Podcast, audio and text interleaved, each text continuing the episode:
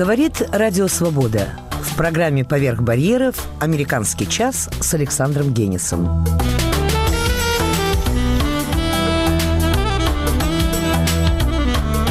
Сегодня в выпуске. Солженицын как герой романа. Парамонов «История чтения». «Право на смерть. Необыкновенные американцы Владимира Морозова». Рок блокбастера. Картинки с выставки.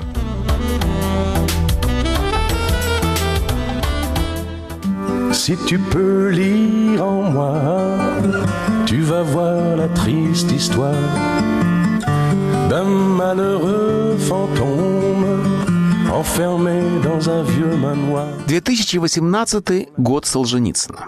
Столетие этого титана не только русской литературы, но и отечественной истории – важная веха в общественной жизни страны. Солженицын – фигура противоречивая, и никакой юбилейный глянец не снимает этих самых противоречий.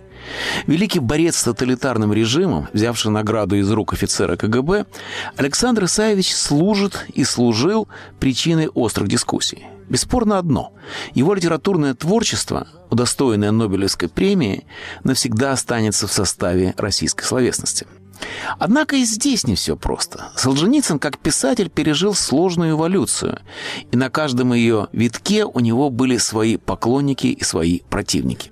На протяжении юбилейного года мы еще не раз будем обращаться к проблеме Солженицына, тем более, что у американского часа есть тут особое преимущество – Парамонов. Борис Михайлович хорошо знал Солженицына, провел немалое время в его вермонтском поместье, много думал и писал об Александре Исаевиче. В рамках авторского цикла Парамонова «История чтения» мы постараемся выделить наиболее важные темы, связанные с классиком. Первая из них такая – Солженицын как романист. Какие романы он написал? Это кажется очень простым вопросом, но на самом деле это не так. Ну, например, можно ли считать Романова его первое же публикованное сочинение «Один день Ивана Денисовича»? Солженицын сам был склонен считать это сочинение рассказом довольно объемистым, впрочем, шесть печатных листов. В редакции запротестовали. Повесть, Александр Александрович, повесть. Объем явно преодолевает жанр рассказа. Ну ладно, согласился Солженицын, пусть будет повесть. Но мы знаем, что «Ираковый корпус» автор хотел считать повестью, а это вполне уже объемистое сочинение с массой действующих лиц и разнообразием сюжетных линий. Две части под 600 страниц. Если не такие солидные опусы называть романами, то что тогда? В круге первом Солженицын уже без колебаний называл романом и зазывает Твардовского к себе в Рязань рукопись читать в неотвлекающей внимания редакционной суеты, так и говорил ему «Роман представить, что сына женить. Давайте у меня в спокойной обстановке и прочитаем». Среди прочего это означало на трезвую голову. К тому же мы знаем из собственного дневника Солженицына, что чтение круга первого Твардовским Рязани отнюдь не обошлось без приключений самого что ни на есть постороннего свойства. Да, но в данном случае мы твердо усвоили, что в круге первом Солженицын считал романом, и так его и подавал и Твардовскому, и всем, кому приходилось. Еще была любопытная деталь в том самом теленке, на которого мы ссылаемся, ведя разговор о жанровых особенностях прозы Солженицына. Помните, там был такой сюжет. Твардовский включил не без труда Солженицына в состав советской делегации на международный симпозиум по проблеме романа. Каковой симпозиум должен был состояться в Ленинграде. А Солженицын отказался участвовать в этом чисто формальном, как он посчитал, мероприятии. Будут, мол, говорить о конце романа. А какой конец, когда у меня у самого в портфеле два романа написанных? Причем эти написанные романы он отнюдь не торопился обнародовать э, по причине их взрывной антисоветской силы. Да, ситуация создавалась несколько комическая. Во всяком случае, Солженицын мог именно так ее воспринимать. И правильно сделал, что не поехал на это пустое толковище. Но тут вот что интересно. Участники этого коллоквиума, посвященного концу романа, были не так уж и неправы. Заседали они помнится, в 63 году, а много раньше, в 27 году, замечательную статью как раз на эту тему написал Осип Мандельштам. Статья его так называлась «Конец романа». И вот что он там писал, я цитирую. Если первоначально действующие лица романа были люди необыкновенные, герои или уже одаренные необычайными мыслями и чувствами, то на склоне европейского романа наблюдается обратное явление. Героем романа становится обыкновенный человек с обыкновенными чувствами и мыслями, и центр тяжести переносится на социальную мотивировку, то есть настоящим действующим лицом является уже общество, как, например, у Брезака или Золя. Ну да, сначала самые сверхъестественные персонажи, вроде Одиссея, Инея или Дон Кихота, а потом попроще герой выдвигается. Роман, как писал Гегель, становится буржуазным эпосом. Не богатыри и не волшебники двигают романное действие, а люди вроде нас с вами, вот эти самые мелкие буржуа. И никакого уже эпоса, а так, мелкие обстоятельства семейной жизни. И это, опять же, фиксирует Мандельштам, цитирую, «Дальнейшая судьба романа будет ничем иным, как историей распыления биографии как личного существования, даже больше, чем распыление, катастрофической гибелью биографии, вот очень важный момент. Биография гибнет потому, что человек попадает в распыл истории. Надо ли вспоминать, какую историю имеет в виду Мандельштам в 1927 году? Мировая война и русская революция. И вот такие слова он произносит. Ныне европейцы выброшены из своих биографий как шары из бильярдных луз. И законами их деятельности, как столкновениями шаров на бильярдном поле, управляет один принцип – угол падения равен углу отражения. Человек без биографии не может быть тематическим стержнем романа, и роман, с другой стороны, не мыслим без интереса к одной человеческой судьбе. Кроме того, интерес к психологической мотивировке в корне подорван и дискредитирован наступившим бессилием психологических мотивов перед реальными силами, чья расправа с психологической мотивировкой час от часу становится более жестокой. Само понятие действия для личности подменяется другим, более содержательным социально понятием приспособления. Современный роман сразу лишился и фабулы, то есть действующей в принадлежащей ей во времени личности, и психологии, так как она не обосновывает уже никаких действий.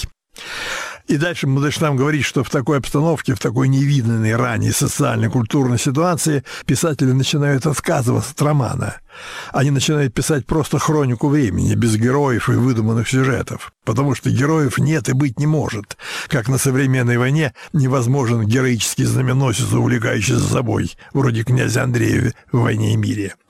Нет героев в современной войне, нет героев и в мирное время. Человек не действует, а приспособляется к колоссальным, давящим на него, отчуждающим, как мы теперь говорим, социальным силам. Роман кончился, когда кончился герой, до времени сохранявший некую самостоятельность, способность вести действия от себя, из себя. Кончилось индивидуальное существование. В мире действуют массы, хотя бы в военный строй призванные, на мировую войну отправленные. Вот это и есть конец биографии, конец романа. Начинаются летописи тех или иных полков. Казалось бы, ясно. Но вот на фоне этой новой трагической ясности Солженицын пишет именно роман. Нет, не Иван Денисович, и не в круге первом, и не раковый корпус, а вот этот самый бодался теленок с дубом, который мы обсуждаем. Все данные, составляющие жанровые особенности романа, налицо в теленке, и прежде всего герой, ведущий борьбу. О чем эта книга? Каков ее сюжет? Это, в сущности, э, дневник Солженицына, фиксирующий значимые события его литературной жизни, от появления в печати Ивана Денисовича и до изгнания его из Советского Союза. Эта литературная история, история писателя, становится историей противостояния человека и громады подавляющего идиократического государства. То есть герой, борющийся и действующий персонаж на лицо – сам Солженицын. И в этом противостоянии, в этой борьбе он побеждает. Он изгнан, но не побежден, не сломлен. И в сущности он победитель. Ведь чего хотела добиться государственная машина? Вычеркнуть писателя Солженицына из литературы, забыть его, заставить читателя его забыть. Не печатается, значит, не существует. Так вот, Солженицын не дал себя забыть, развернув открытую гласную борьбу с системой «Теленок» — хроника этой борьбы на всех ее этапах. Но и не только хроника, но и роман. Все по тому же признаку наличия героя, действующего героя. И мы видим, что его, Солженицына, биография не пошла в распыл. Его жизнь не подчинилась давлению безличных масс, не выбрала путь приспособления, а именно и только борьбы. То есть герой сохранился как действующее начало, активное, а не пассивное, в активном, а не страдательном залоге. Это дало поразительный результат. Героем романа стал невыдуманный персонаж. Из жизни такие герои исчезли. Конец романа в случае Солженицына стал его новым началом, но героем его стал сам писатель. Трудно вообразить себе что-либо более выразительное в романном жанре. Жизнь писателя стала романом, прославившим писателя как героя. Да, Борис Михайлович, эта книга настолько необычна, что мы с Вайлем, когда писали о теленке Солженицына в своей истории 60-х, придумали ей уникальный жанр – автоагеография – жизнь святого, рассказанного им самим. Но герой романа тоже подходит. И тут приходят на память слова Бертольда Брехта – плохо той стране, которая нуждается в героях. Да, конечно, мирное цивилизованное состояние, когда дела решаются не в героической борьбе, а при помощи избирательных бюллетеней, в таком состоянии жить комфортней. Но а у школе есть необходимость вести героическую борьбу, то нельзя не заметить героев и не отдать им должное. Красная белую, красную белую, красную белая сквозь полосатая ягода. Зеленое мутное царство Канада, Мордовия, вселенская родина. Ах, Александр Исаевич, Александр Исаевич, так ли, не так ли, то, да не то, да не то еще.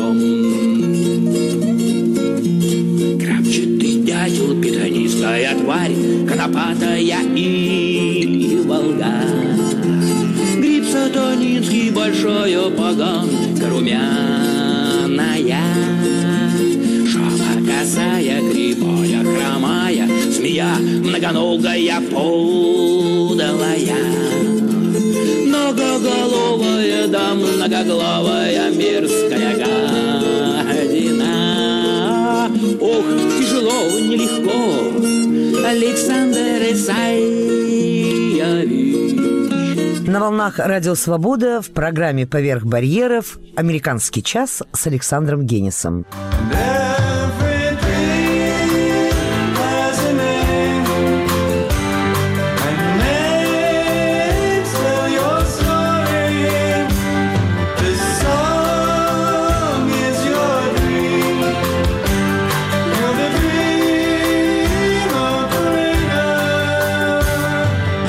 Представляя новый очерк из цикла «Необыкновенные американцы» Владимира Морозова, я хочу подчеркнуть уникальную роль этого автора в команде «Американского часа».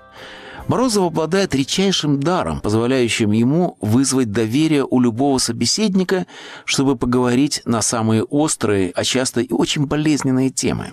Пример – разговор с героем сегодняшней передачи, 75-летним вдовцом Гэри Найзли. Говорят, что вот здесь, на Парк-авеню, самая дорогая недвижимость в мире. На перекрестке 81-й стрит в подъезде небоскреба два швейцара. Когда я прибываю на 14 этаж, там меня уже поджидает Гэри Найзли. Мы усаживаемся за просторный стол, и я достаю магнитофон. Гэри, скажите мне, почему вы такой смелый? Вы не спросили у меня репортерское удостоверение, не зная меня, пригласили к себе в дом. Мне как-то уже задавали этот вопрос мои знакомые. Дело в том, что я позитивно отношусь к людям, привык им доверять. Такое отношение меня еще не подводило. И я таким и останусь. Uh. Но вы работали хедхантером. По поручению разных компаний подбирали им специалистов высокого класса. То есть вы, так сказать, изучали человеческую натуру.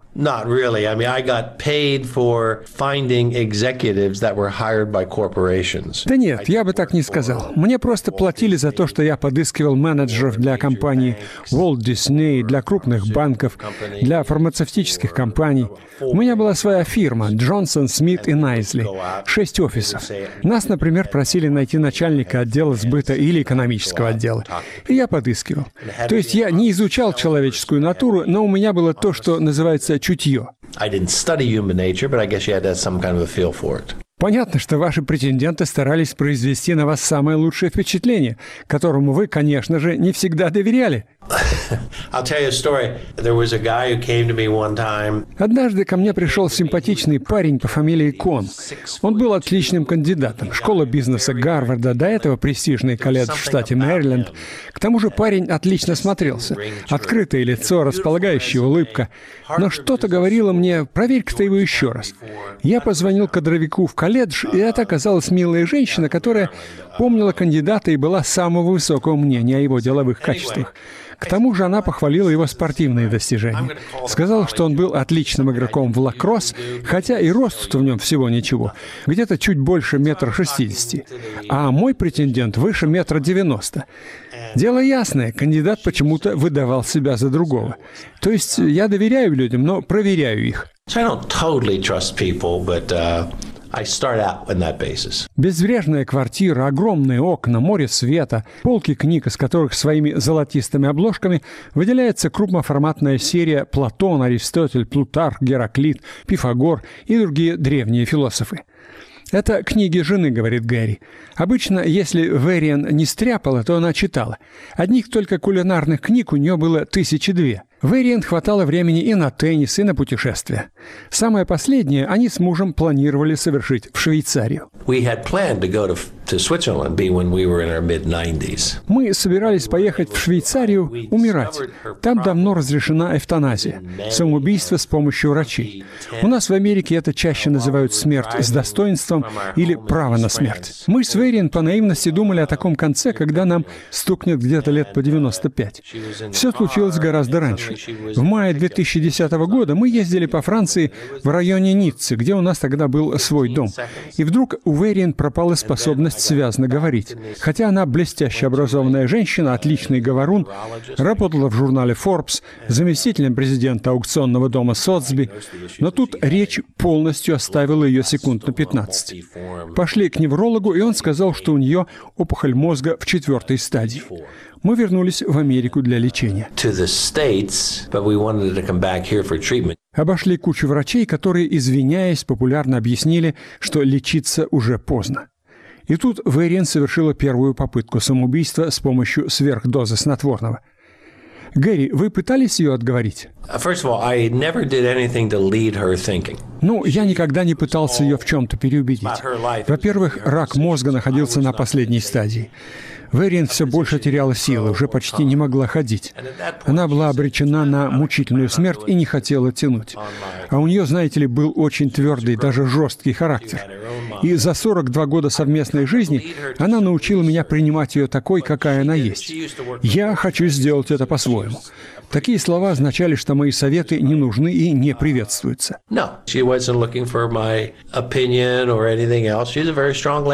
Извините, Гэри, вы хотите убедить меня, что за 42 года совместной жизни вам с женой не случалось поссориться?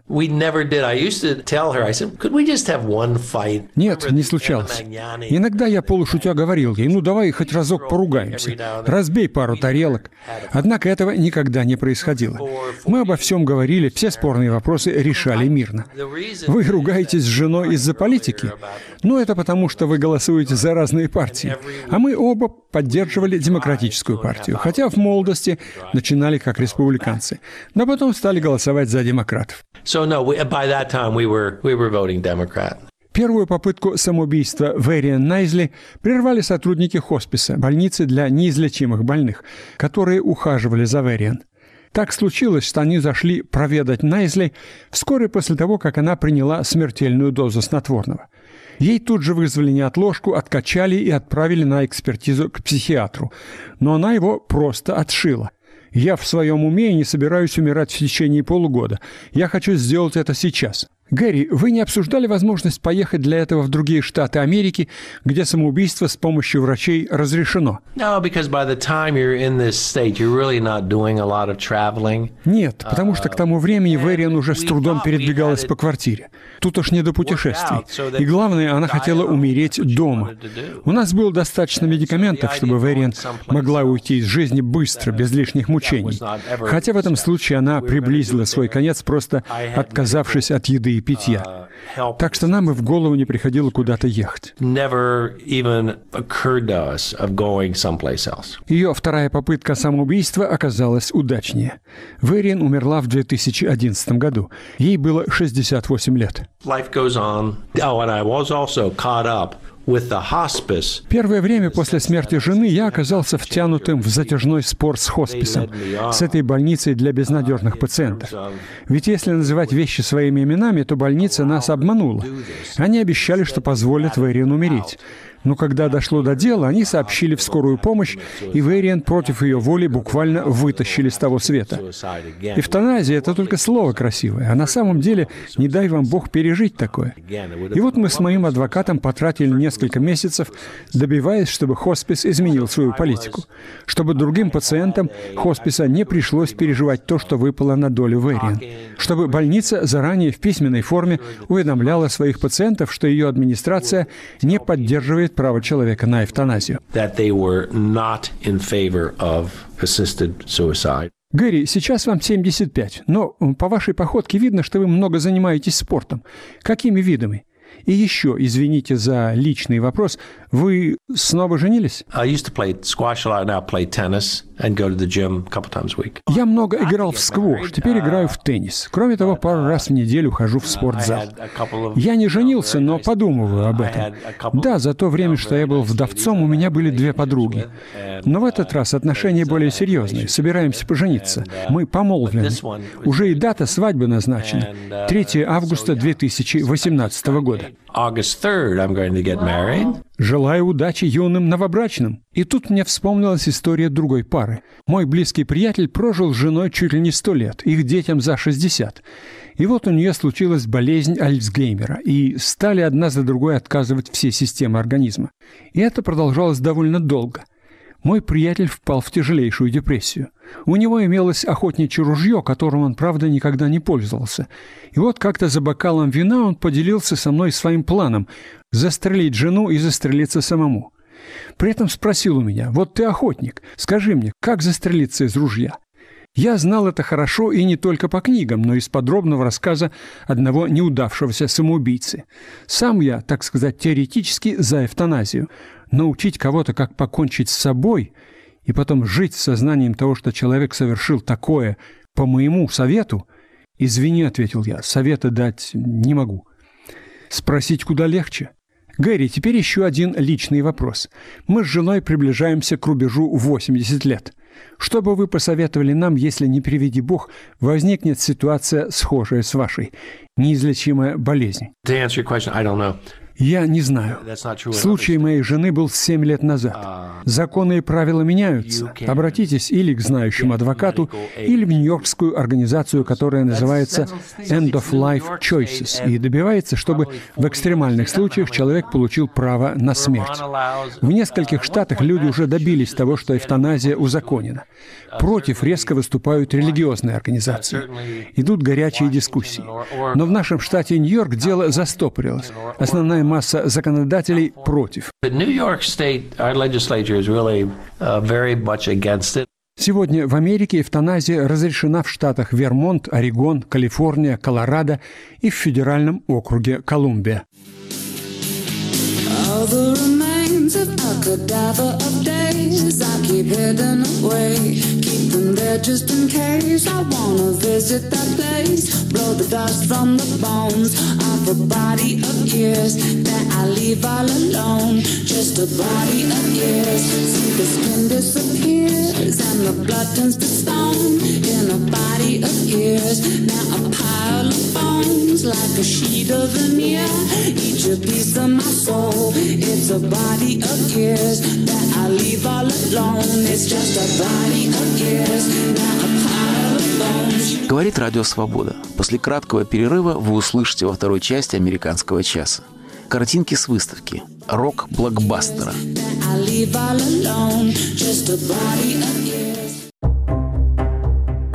Вы относитесь к средствам массовой информации, признанным иностранными агентами? Ну, Я, собственно говоря, буду относиться точно так же, но я так думаю, что просто само качество этого СМИ потеряет. Пользы от этого будет немного, я думаю. Ой, вы знаете, наверное, нейтрально. Я так думаю, что такая вакханалия продлится недолго, надеюсь. Очень настороженно. Ну, вы знаете, я вообще, когда читаю, я, честно говоря, стараюсь как-то сама осмысливать. Поэтому в любом случае, я не думаю, что это как-то скажется. Я не употребляю информацию. Не сказать, что отрицательно, но с некой осторожностью. В большом счете я за свободу слова. Правда еще никому не вредила. И если мы будем говорить правду и будем показывать правду, будет больше добра и мира во всем мире. Иностранные агенты – это наши друзья. Радио «Свобода». Глушить уже поздно.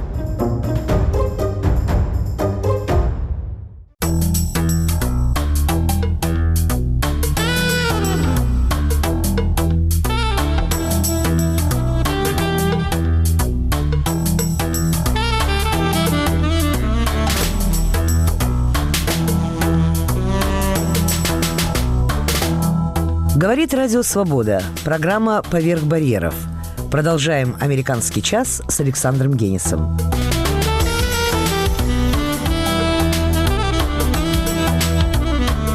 Во второй части «Американского часа» картинки с выставки «Рок-блокбастера».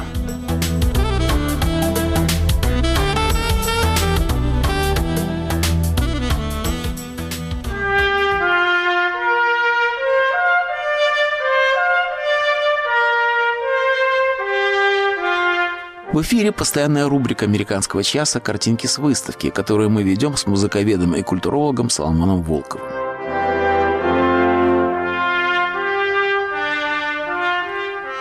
Соломон, я предлагаю посвятить сегодняшние картинки с выставки выставкам как таковым. Только что закончилась триумфальным успехом выставка рисунков Микеланджело. Эта выставка произвела огромное впечатление на нью-йоркцев. Я стал жертвой этого внимания, потому что я дважды на нее ходил и дважды попадал в жуткие очереди, чтобы просто попасть в зал. И подвели итоги, и выяснилось, что она стала десятой по успеху за все время существования Метрополитена. Ее посетило 702 516 визитеров за три месяца этой выставки. В связи с этим подвели итоги. Какие 10 самых знаменитых выставок, самых популярных выставок были в музее. И выяснилось, что, несмотря на то, что такая популярная выставка Микеланджело, на самом деле рекорд был установлен намного раньше. Одной из самых популярных выставок была выставка Тутанхамона. Всего 50 экспонатов. О, да, я помню. Вы помните ее, да? И ее посетил миллион человек. Да-да, там я был, да. Да. И э, в связи с этим появилось немало материала в американской прессе о феномене блокбастеров. Прежде всего, надо начать со слова. Блокбастер – очень любопытное слово, которое уже вошло и в русский язык, как много других терминов, которые связаны с массовой культурой, в русский язык входят прямо напрямую из американского языка. Однако блокбастер даже не американское слово, а английское. Так называли бомбу. В 1942 году англичане построили бомбу, которая могла снести целый квартал городской. Отсюда блокбастер. Блок – это квартал, а бастер – это взрыв, который уничтожает целый квартал. Разрушитель. Да, бомба Разрушитель разрушитель. квартала. Разрушитель квартала, совершенно правильно.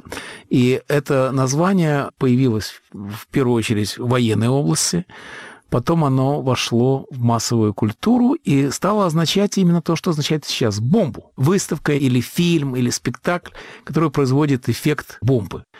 Странно, что есть также слово «бомбт», которое значит нечто прямо противоположное, то есть, что это произведение провалилось. Вот каким образом совмещаются вот эти, эти две что- бомбы? Одна бомба в позитив, другая в негатив. да? Характерно, что и то, и другое пришло из военной области, потому что массовая культура имеет отношение к войне, в том смысле, что это атакующая культура. Это культура, которая, потому что она массовая, она имеет вот такое агрессивное как бы характер, правда? Есть, правда, и более простое объяснение. Блокбастер — это такое шоу, на которое люди выстраиваются в очередь, занимающие целый квартал. Да, тоже И мне тоже хорошо. нравится это дело. Но так или иначе, блокбастер – это понятие, которое вошло во все области искусства. Сначала это появилось в кино.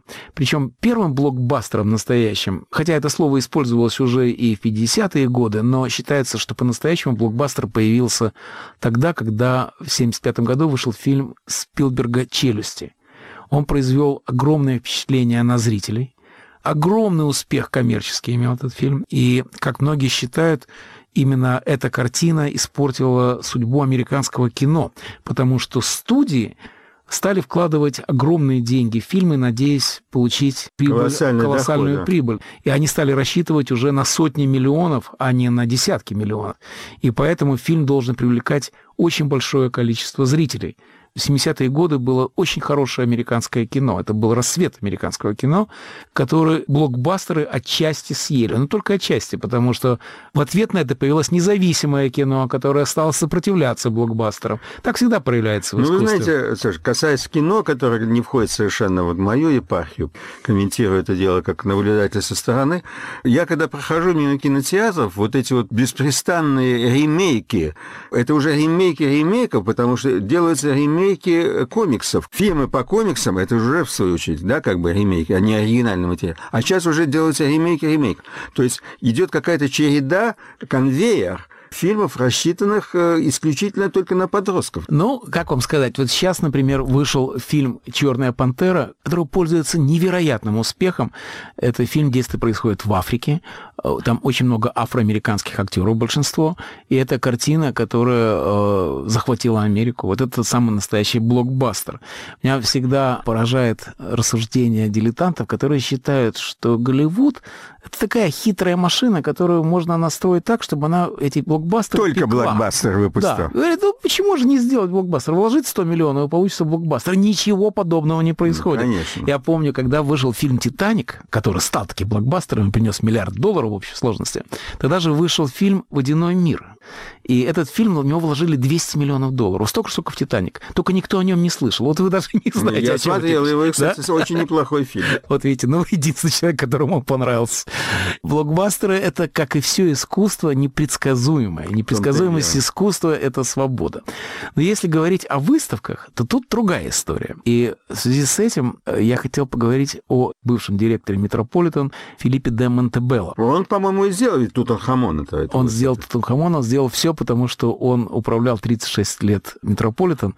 Вы знаете, я никогда не видал, чтобы директору музея при жизни поставили памятник. У них стоит памятник, бюст в вестибюле Метрополитен Монтебелло. Это человек легендарный, который сделал для искусства чрезвычайно много, а для Метрополитена еще больше. Когда-то мы с вами вручали премию Антоновой директору Пушкинского музея в Москве, и туда пришли на торжество, и Монтебелло там был, и Петровский там был.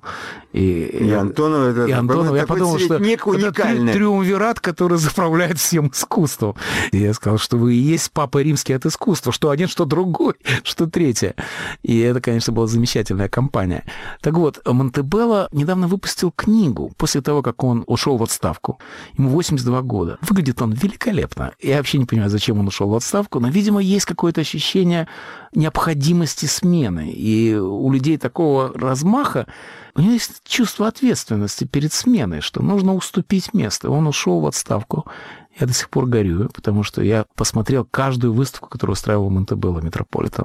И он написал книгу воспоминания о том, как быть директором одного из крупнейших музеев в мире и что это значит. Недавно он по этому поводу дал интервью подробное Киммельману, это главный художественный критик «Нью-Йорк Таймс». И сама по себе ситуация довольно любопытная. Дело в том, что Монтебелло аристократ, как понятно из его имени.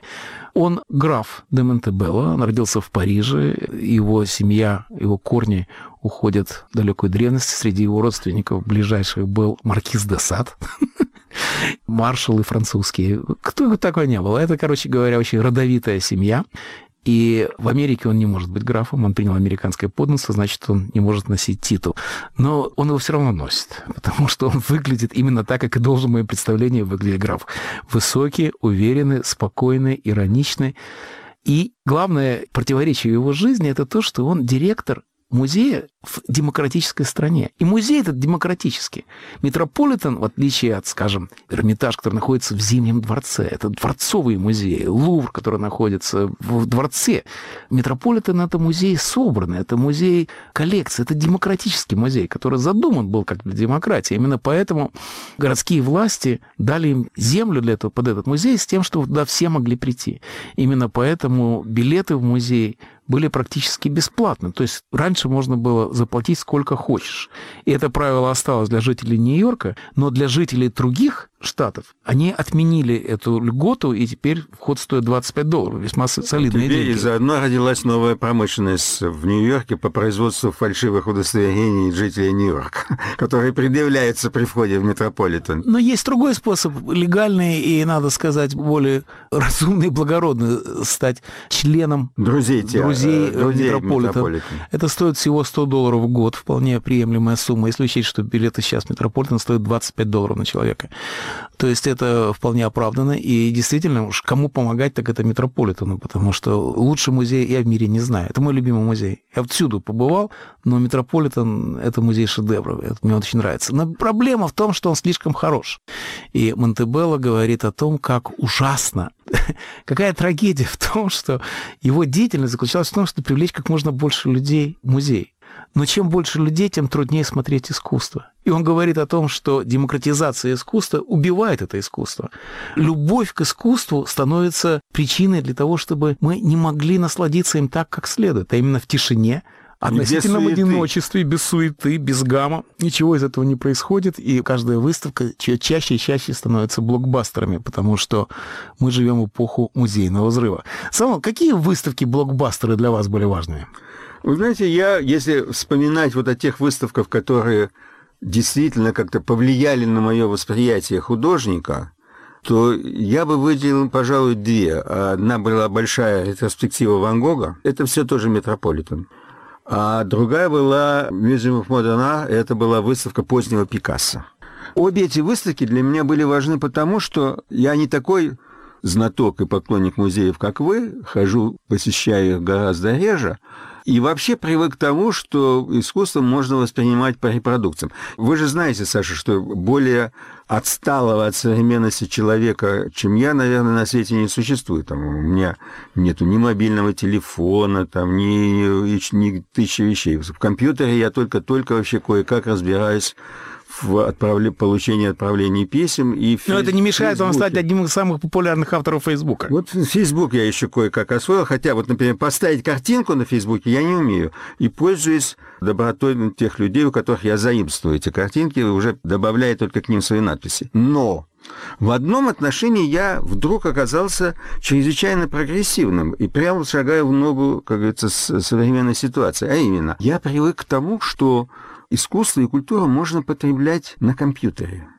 То есть меня устраивает репродукции, которые я вижу на компьютере, как нечто адекватное или сопоставимое с э, подлинным вот этим произведением искусства. Я смотрю фильмы на компьютере, которые размером, ну сколько, ну это вот, это вот такой какой-нибудь квадратик такой. Телевизор у меня даже не работает в моей квартире, а уже кинотеатре говорить нечего. То же самое происходит с музыкой. YouTube для меня в значительной степени заменяет концертный зал, и это гораздо лучше и удобнее в моем восприятии, потому что я через пять минут понимаю, мне стоило слушать этого исполнителя, стоило слушать это произведение или нет. А когда я прихожу в концертный зал, то я уже вынужден терпеть все два часа. Но вот эти две выставки я запомнил, потому что они поменяли мое представление о художнике, и теперь, когда я тоже смотрю на репродукцию, я понимаю, насколько неадекватно мое восприятие. И одна была вот эта выставка Ван Гога, когда я увидел, насколько эти картины живые, и какая в них, не побоюсь этого слова, шизофреническая сила. То есть, да, правильно, этот человек был определенно психически неуравновешенным, Ван Гог. И это непосредственно вот в этих мазках, вот в этих вот э, выдавленных вот этих красках, то, как они нервно вдавлены в холст, это можно было увидеть только глядя, стоя рядом с холстом на расстоянии двух сантиметров. А с Пикассо, с ретроспективы позднего Пикассо, произошла другая история. Я там увидел, как пышет с холста сексуальная даже не энергия старика Пикассо, а это можно назвать сексуальной злобой, какой-то одержимостью. И эта выставка в свое время произвела на меня совершенно невероятное впечатление. Но это опять-таки можно было почувствовать только когда ты стоишь перед самим холстом. Вы подняли важную тему, потому что действительно репродукции, компьютер, все это приблизило искусство к человеку, как никогда раньше. Я помню, когда только все это начиналось, директора музеев разговаривали с Биллом Гейтсом, который собирался устроить так, свое дело, что репродукции станут доступны абсолютно всему человечеству. И вот эти вот директора музея, которым предстояло это испытание, говорили, что все-таки репродукция не очень хорошего качества. И Гейтс говорит, я не понимаю, то ли вы жалуетесь, то ли вы гордитесь. Он не понимал, чего они хотят. И они не понимали, потому что никто не знал, как вот эта доступность искусства отразится на судьбе музея. Выяснилось, что никак. Выяснилось, что чем больше люди знают об искусстве, тем больше они рвутся в музей. И, по-моему, это не случайно. Дело не только в том, что не все репродуцируется. Это правда. Например, мои любимые старые китайцы, живопись э, династии Юань или Сун, настолько тонко сделана, что она не поддается репродуцированию вообще. Ее нельзя разглядеть ни на фотографиях, ни в книгах. Для этого надо ходить в музей. И там-то трудно, потому что она не терпит яркого света. Так же самое с Шагалом. Шагала самый красивый мазок в мире, может быть, и его можно увидеть только наклонившись над картиной. Но дело не только в этом. Дело в том, что люди приходят в музей для того, чтобы побыть с произведением искусства. И вот это вот как в храм приходить э, и постоять рядом с ним и узнать, как ты себя чувствуешь рядом с Монолизой, оказалось необычайно важным эффектом для всего человечества. Это ужасно, потому что Монолизу разглядеть в Лувре нельзя. Ну, вот это Но, тем не толчья. менее, люди туда рвутся, потому что Саша. им важно оказаться вместе с Монолизой в одном пространстве. Но, но ведь вот эта толчая музейная, она ведь а, абсолютно уничтожает вот это ощущение, что ты находишься один на один с картиной. Действительно, в итоге получается, что сидя перед компьютером, где ты действительно один, ты можешь лучше впитать, чем стоя перед настоящей Моной Лизой, но в окружении голдящей толпы, которая тебя со всех сторон толкает. Наш начальник Юрий Гендер, к несчастью, он умер, но он говорил, что нету более пошлого образа, чем Мона Лиза. Это гораздо хуже, чем Микки Маус, скажем, потому что настолько она репродуцирована, настолько она опошлена, что уже ничего с этим сделать нельзя. Но, вы знаете, я знаю выход, я понимаю, как можно это все изменить. Поход в музей должен быть не ленивым мероприятием, а паломничеством. И тогда все сразу изменится. Я был в такой ситуации в Падуе. Считается, что современная западная живопись началась с Джота. И в Падуе есть капелла Скровения, где выставлены фрески Джота. Кстати, когда китайцам показали Джота и сказали, вот так началась наша живопись, они сказали, не, говорит, так она кончилась. Иконы им понравились, а вот Джота, реализм они считали пошлым. Но так или иначе, вот эта вот родина западной живописи, родина Ренессанса, это одна из сокровищниц человечества, и попасть туда очень и очень непросто. Мало того, что нужно приехать в Падую, мало того, что лучше всего приехать зимой, когда меньше туристов, но это не помогает. Туда можно попасть только по билетам, которые продаются как в кино, на сеансы, на два часа сеанс. Я помню, я приехал в Венецию, заказал билеты. Люди заказывают за полгода билеты. Мы с нашим коллегой Андреем Загданским были в Падуе, мы приехали с утра, и весь день мы ждали, когда будет наша очередь прийти и посмотреть на Джота. Мы пили вино, мы гуляли по Падуе, мы пили кофе в знаменитом кафе, где родилась итальянская либеральная мысль. Все это было замечательно, но все время мы ждали этого события. Я понимаю, как паломники чувствуют себя, когда они находятся вблизи святыни. И, наконец, нас впустили в барокамеру, потому что там все это контролируемый климат, чтобы внешне не попадал внутренний воздух, надо было какие-то кессонные камеры, что-то было совершенно фантастическое. И уж, конечно, когда мы попали в эту капеллу, то никто не мог громко разговаривать. Ты находишься в присутствии чего-то более высокого, чем ты. Я никогда в жизни не забуду этот опыт. Я представляю себе, что таким образом все оно и будет. Оно все идет к тому, что искусство становится священным, чем оно и было с самого начала. А какой блокбастер в области искусства на вас произвел сильнейшее впечатление? Блокбастеры плохи тем, что все на них идут. Но есть выставки необычайно успешные, но все-таки они не такие страшные, когда миллионная толпа. На меня производит впечатление выставки прекрасно придуманные. Мало показать, нужно придумать, как показать. И далеко не всегда это просто потому, что, например, одна из лучших выставок, которую я видел в своей жизни, была в Еврейском музее выставка Кавки. А что, собственно говоря, показывать в Кавке? рукописи, рисунки Кавки. Но они создали атмосферу Кавки. Например, старинные пишущие машинки того времени.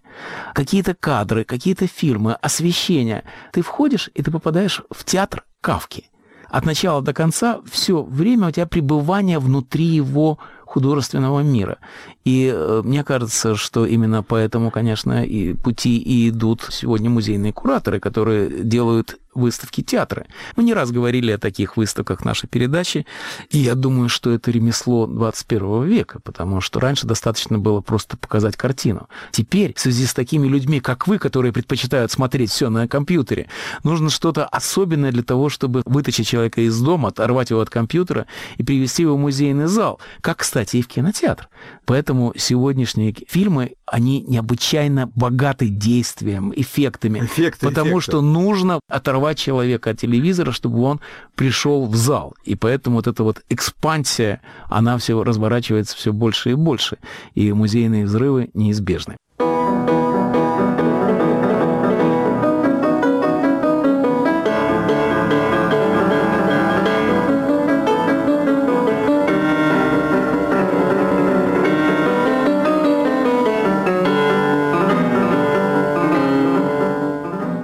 На волнах «Радио Свобода» в программе «Поверх барьеров» «Американский час» с Александром Генисом. В эфире постоянная рубрика «Американского часа. Картинки с выставки», которую мы ведем с музыковедом и культурологом Соломоном Волковым. Соломон, а теперь поговорим о блокбастерах в музыке. Я думал на эту тему, готовясь к нашей передаче. И пришел вот к следующему выводу. В музыке ведь на сегодняшний день понятие блокбастера устарело. Вот, скажем, блокбастер в искусстве, выставка Микеланджело, или выставка Пикассо, да, или вот Тутанхамон. Это фигуры, герои, титаны. Вокруг них образуется некая аура такая, притягивающая, которая заставляет людей совершить вот то, что вы так хорошо охарактеризовали словом «паломничество». Существуют ли в современной музыкальной культуре фигуры, которые могут заставить людей совершать вот такое паломничество? Давайте сначала скажем о том, какие были такие фигуры, которые были блокбастерами своего времени. Конечно, такие фигуры были, и они сохранились для нас как вот такие вот имена нарицательные. То есть говорили «дирижер», сразу на ум приходили фамилии Фуртвенглер, Тосканини, или, если говорить о более близком времени, фон Караян. Это люди, которые были замечательными художниками, но они также были тиранами, диктаторами в своем деле. Вот, например, замечательный дирижер, которого я очень э, любил и люблю, и записи его обожаю, покойный Клаудио Аббада. Он уже не был диктатором. Он пришел в Берлинский филармонический оркестр вслед за Караяном. И не устраивал уже как. Вот знаменитые эти сцены, когда Тосканини во время репетиции вытаскивал свои часы и в гневе начинал их топтать. Он топтал в гневе, потому что его раздражали оркестранты. И он изображал, насколько он ими недоволен тем, что он топтал часы. И все терпели. И он мог сказать все, что угодно оркестранту в по ходу дел. А Бада пришел в оркестр вслед за Караяном, который тоже мог много чего сказать оркестрантам. Да? И.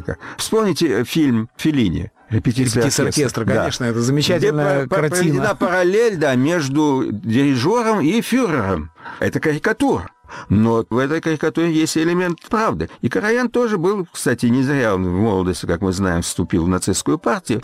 У него был такой фюреровский элемент. Одного... Вы хотите сказать, что при демократии не может быть гиганта?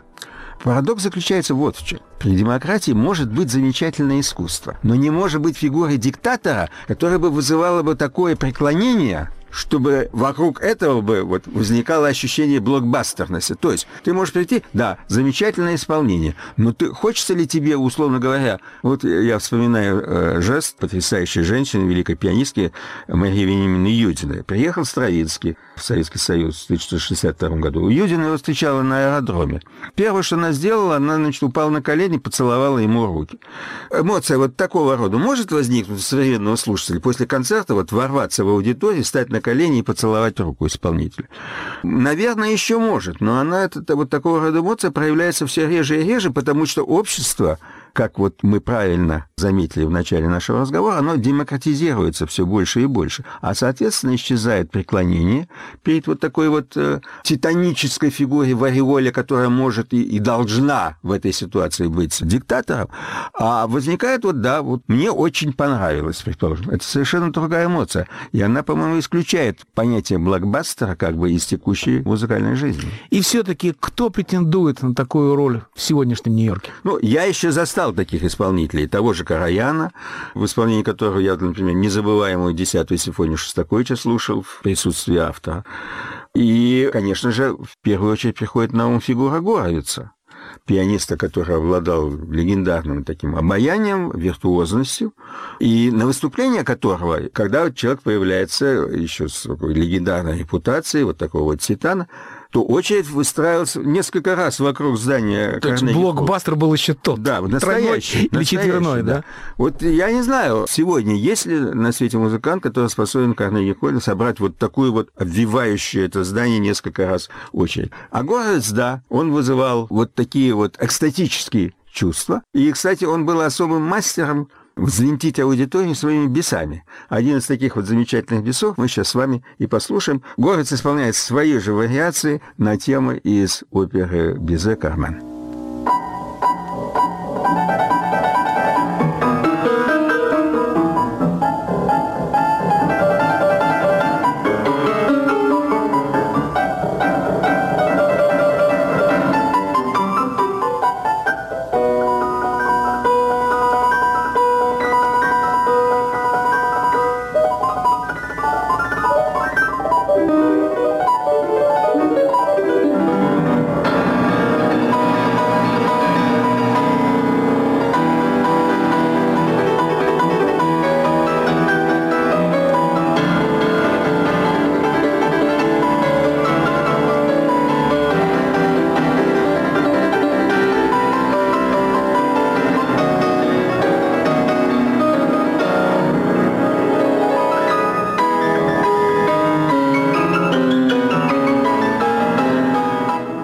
сегодня, вот, пожалуйста, в том же Нью-Йорке вот такого рода эмоции или близкие к ним вызывает оперная дива, кстати, тоже российского происхождения, Анна Нетребко.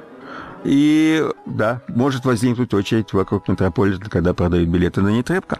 И, кстати, я замечу, вот, скажем, только что пришло известие, что она отменила исполнение партии Травиаты в Лондоне. Уверен, что больше половины зрителей пойдут и сдадут свои билеты. А может быть и три четверти, а может быть и все до одного, за исключением тех, кто еще не знает, что она отменила это свое выступление. А мы сейчас послушаем, как Анна Нетребко исполняет отрывок из партии Травиаты в той постановке, которая из-за ее отсутствия в Лондоне так и не стала блокбастером.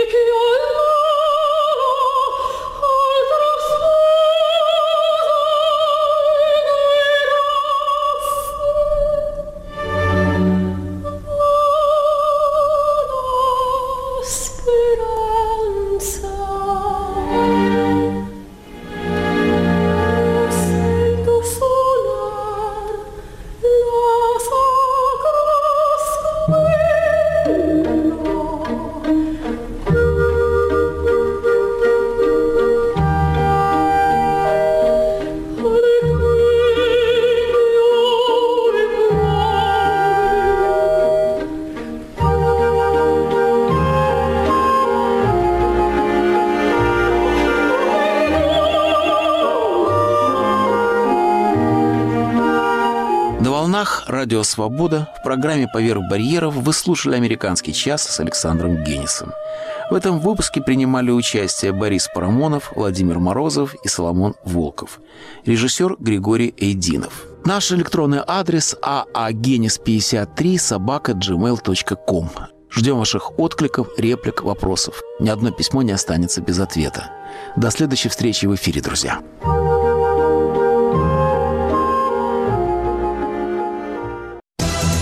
Нужно решить вопросы с судами, с законами, с частной собственностью. Тогда будет уменьшаться и объем коррупции. Но это точно не 500 дней, Григорий Алексеевич. 500 дней – это полтора года. Радио «Свобода» всегда лицом к событию. Вы посмотрите, что начнет происходить в стране после чемпионата мира по футболу. То есть, когда маски все будут Вот сброшены? когда все маски будут сброшены. Лицом к событию сразу после выпуска новостей. Какую Россию мы оставим нашим детям? Нашим детям. Я надеюсь, очень сильно изменившуюся и поменявшую самую лучшую сторону, которая у нас есть. Россию мы должны оставить счастливой, чтобы она была богатой, процветающей, как Москва. Как сейчас, мне кажется, если еще хуже будет, если не исправить ее вот как в данный момент она сейчас. Мне нынешняя и прежняя Россия очень нравится. В ней очень много всего интересного. То есть это русский балет, наши классики. Это все очень сильно. Такую, какую создадим, такой и оставим сами. Мы творим же все, что происходит вокруг. Поэтому то, что мы сделаем, то и останется детям, с чем они войдут в свою жизнь взрослую. То, что нажито нами. Радио «Свобода». Глушить уже поздно.